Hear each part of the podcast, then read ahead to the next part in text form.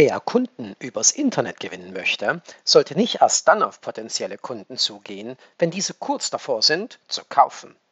Vor fast jeder Kaufentscheidung steht eine oft sehr intensive Kaufrecherche. Wer dabei schon dem Kunden behilflich sein kann, der beeinflusst die Kaufentscheidung des potenziellen Kunden oft zu seinen Gunsten. W-Fragen spielen bei der Vorbereitung dieser Hilfestellungen eine große Rolle.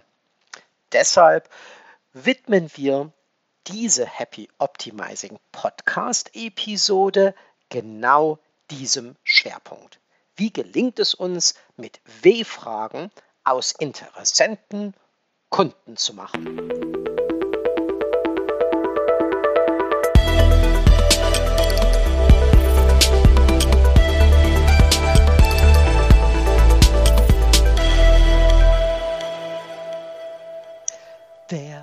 Was?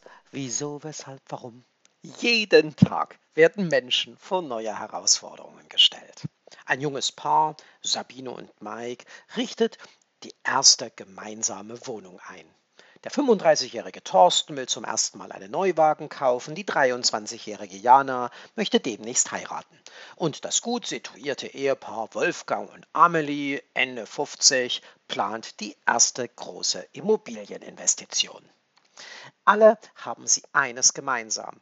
Keiner hat von dem, was da gerade ansteht, auch nur eine blasse Ahnung. Immer dann, wenn Menschen von irgendetwas keine Ahnung haben, dann googeln sie es. Deshalb erscheinen Suchmaschinen, nicht nur Google im Übrigen, sondern auch große Plattformen wie Amazon oder Pinterest dieser Tage wie so eine Art Gatekeeper des Internets. Und Unternehmen, ob klein oder groß, sehen sich gezwungen, in Suchmaschinen, in derlei Suchsystemen gut gefunden zu werden. Ohne sich darüber intensiv Gedanken zu machen, wonach eigentlich Kunden wie die oben erwähnte heiratswillige Jana zu äh, suchen, optimiert der Hochzeitsplaner Frank, und mit dem wir jetzt ein bisschen uns auseinandersetzen werden, seine Website auf den Begriff Hochzeitsplaner in Berlin. Dass diese Optimierungsbemühungen nicht restlos falsch sind, beweist der Fakt, dass die junge Dame irgendwann wohl unter Umständen schon nach einem Hochzeitsplaner in ihrer Stadt Berlin suchen könnte. Und dann wäre unser Hochzeitsplaner Frank bei gelungener Website-Optimierung in den Top 10 der entsprechenden Suchergebnisseite zu finden. Das Problem dabei, im Moment hat Jana ihren Kopf einfach nur voller Fragen. Sie hat keinen blassen Dunst davon, was alles dazugehört, eine Hochzeit zu planen. Und dass es für all diese Aufgaben Dienstleister gibt, eben Dienstleister wie unseren Hochzeitsplaner Frank, davon hat sie noch nie etwas gehört. Wer in seinem bisherigen Leben mit einer bestimmten Aufgabe noch nie konfrontiert wurde, der befragt heutzutage zu jeder Tages- und Nachtzeit irgendeine Art von Suchsystem. Gerne Google. Sehr oft tut derjenige oder diejenige dies auf einem Smartphone oder auf einem Tablet. So auch Jana, unsere heiratswillige junge Dame. Sie stellt nun tatsächlich Unmengen an Fragen Sie tippt die in die Suchmaschine ein, sie spricht sie in irgendein System wie Siri, wie auch immer der Weg aussieht. Die Fragen könnten ungefähr so lauten. Heiratsantrag, was gehört dazu? Wer muss das Aufgebot bestellen? Wie eine Hochzeit organisieren? Hochzeitsessen, was beachten? Wer organisiert die Hochzeitstorte? Was darf ein Hochzeits-DJ kosten? Oder wo kann man Hochzeitsgeschenke kaufen?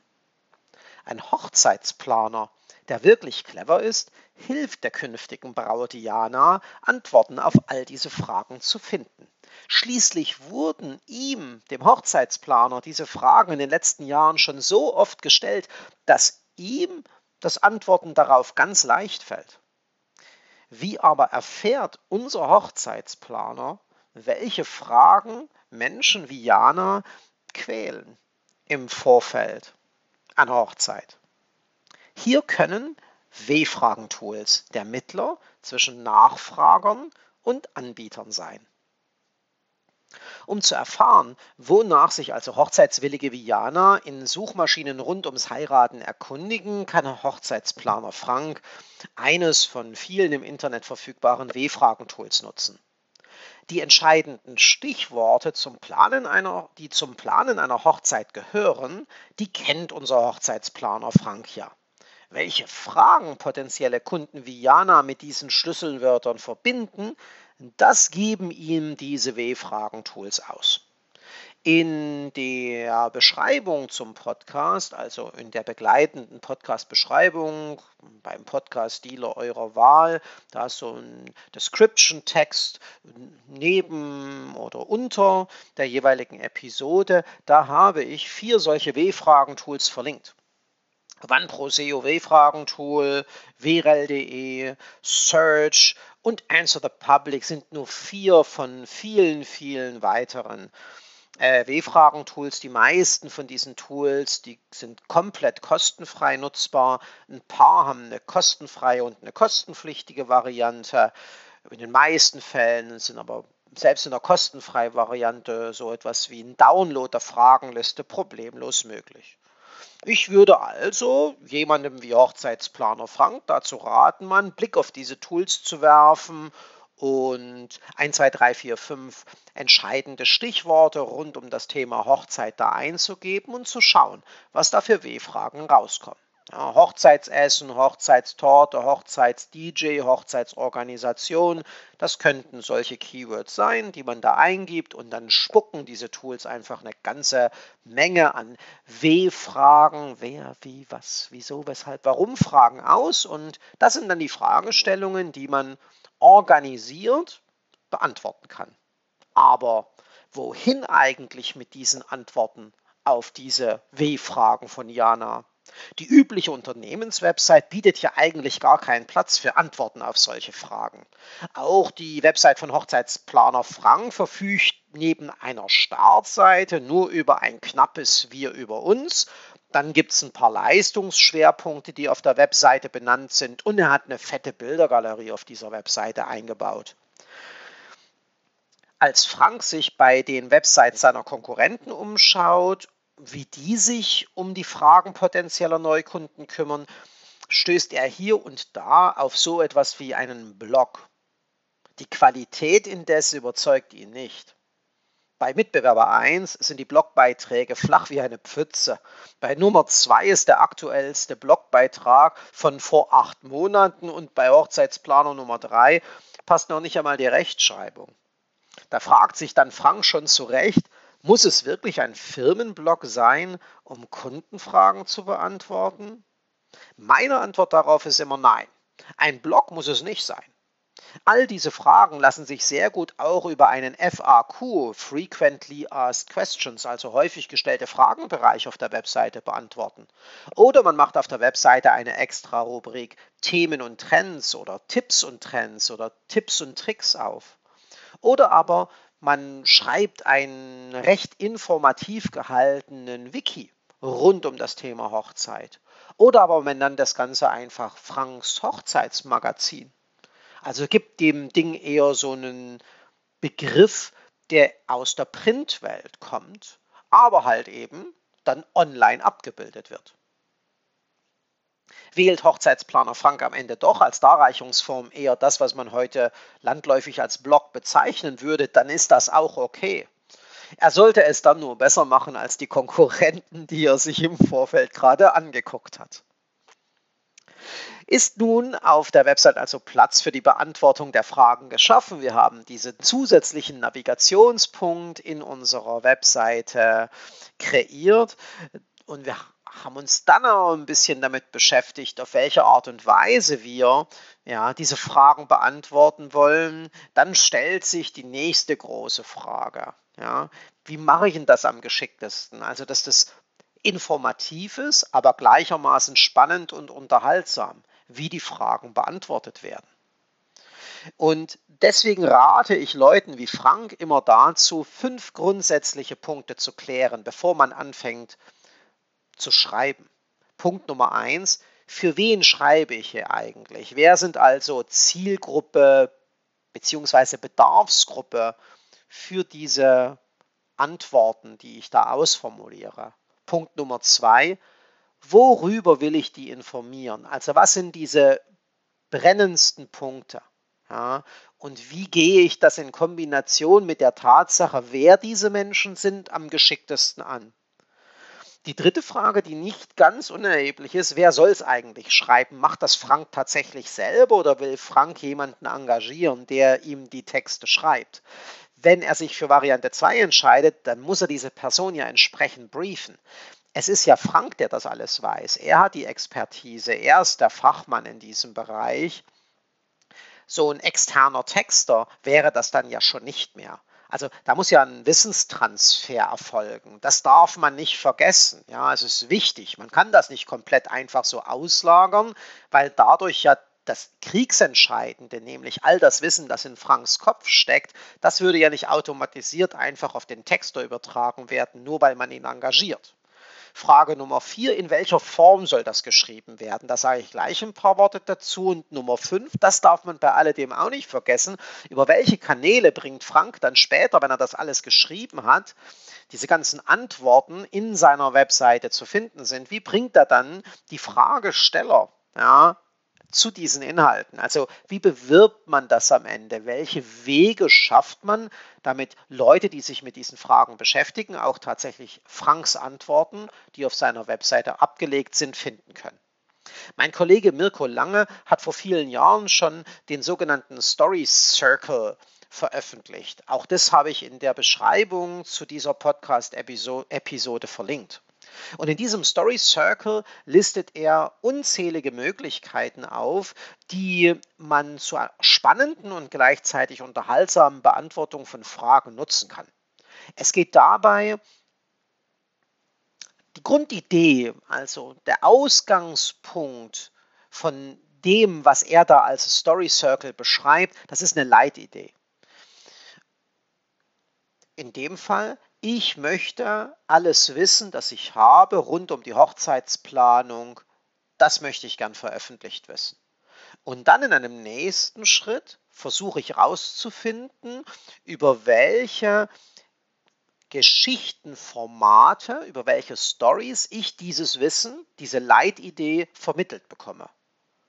Die Fragen zu den Produkten, zu den Lösungen, die sich mit den Produkten entwickeln lassen, zu, zum eigenen Unternehmen, Franks Hochzeitsplanungsagentur, dem Markt, in dem sich Frank mit seiner Hochzeitsplanung bewegt.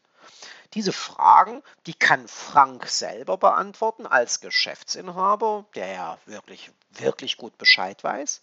Aber es muss nicht unbedingt Frank sein.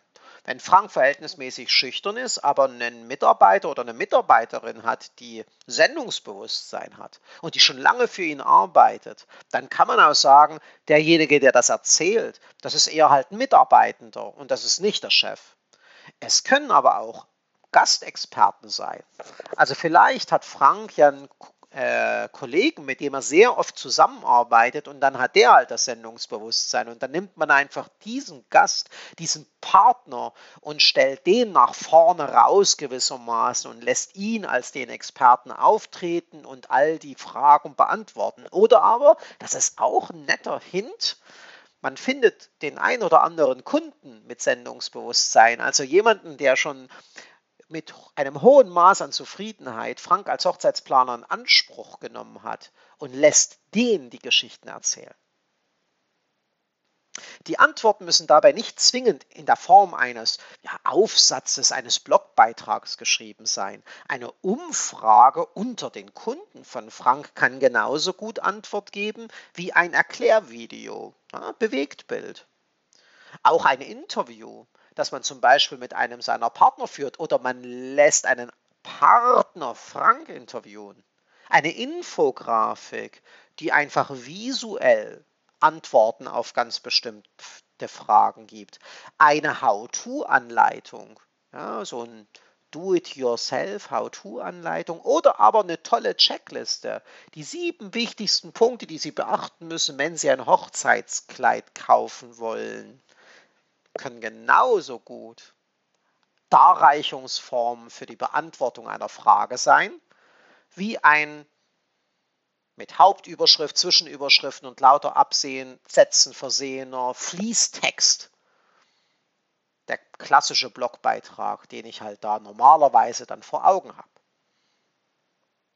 Also, auch in der Unterschiedlichkeit der Formate, in der Unterschiedlichkeit der Protagonisten, die die Informationen transportieren, in der unterschiedlichen Herangehensweise, was das das, das Medium angeht, ob Video, Audio, ja, so ein Podcast könnte das nämlich genauso gut sein. Ja, oder aber es ist eine Infografik oder ein Interview oder die Ergebnisse einer Umfrage, all das, all das ist ja höchst unterschiedlich, aber kann auf die eine oder andere Weise der optimale Weg sein, um Janas Fragen hundertprozentig zu beantworten. Und wie finden nun die guten Tipps vom Hochzeitsplaner Frank den Weg zu Menschen wie Jana, die ja offensichtlich händeringend diese Information brauchen? Ja, da wären natürlich die Suchmaschinen, die, wenn man das richtig macht, ja, den Blogbeitrag Suchmaschinen optimiert online stellt, sehr schnell aufmerksam auf so ein Stück Content werden und ihn dann bei entsprechenden Suchanfragen in den Top 10 listen.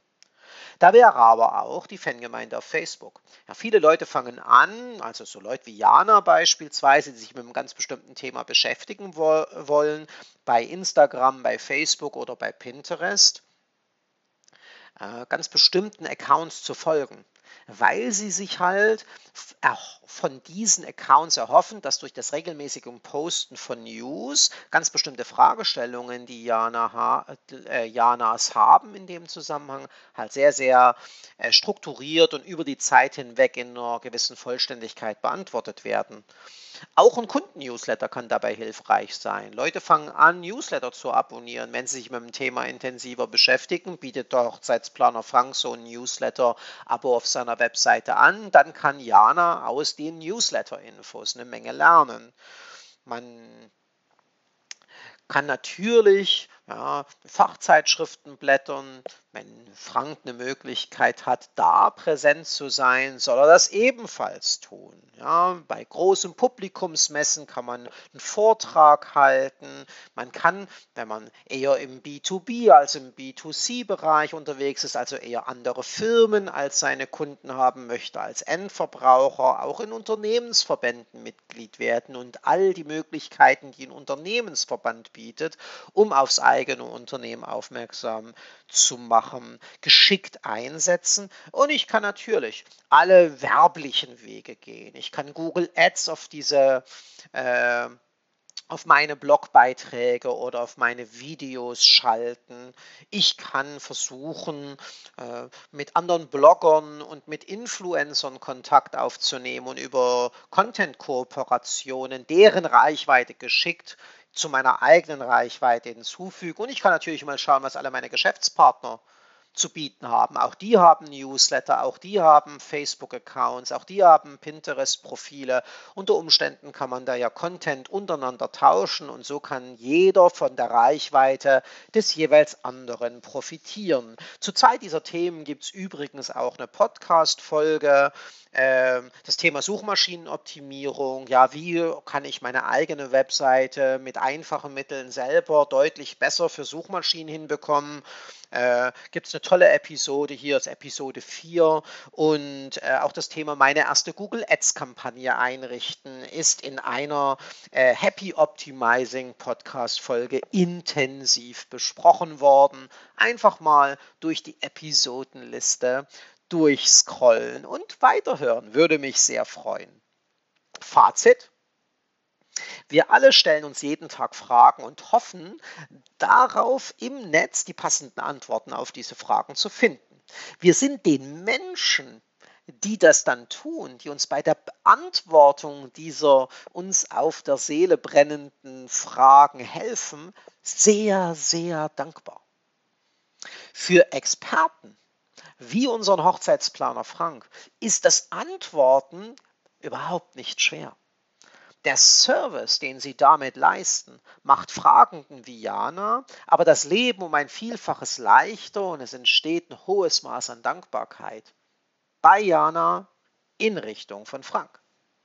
Wer also mit dem öffentlichen Beantworten von Fragen wirklich Hilfe leistet und so seine Kompetenz beweist, der möge sich ans Werk machen.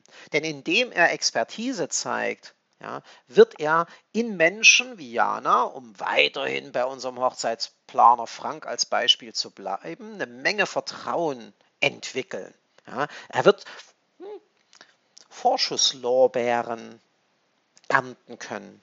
Mit diesem Vertrauen im Rücken, ja, das er bei Jana aufbauen konnte, wird es Jana sehr leicht fallen, dann wenn sie sich wirklich dazu entscheidet, für ihren schönsten Tag im Leben einen Hochzeitsplaner zu engagieren, Kontakt mit Frank aufzunehmen und ein Gespräch mit ihm zu führen und ein Angebot bei ihm anzufordern. Denn schon von Anfang an, schon von der ersten Frage, die sich Jana stellte, rund um die Hochzeit, die demnächst ansteht, konnte Frank für einen guten ersten Eindruck bei eben genau diesem Menschen sorgen, der schon bald sein Kunde sein kann.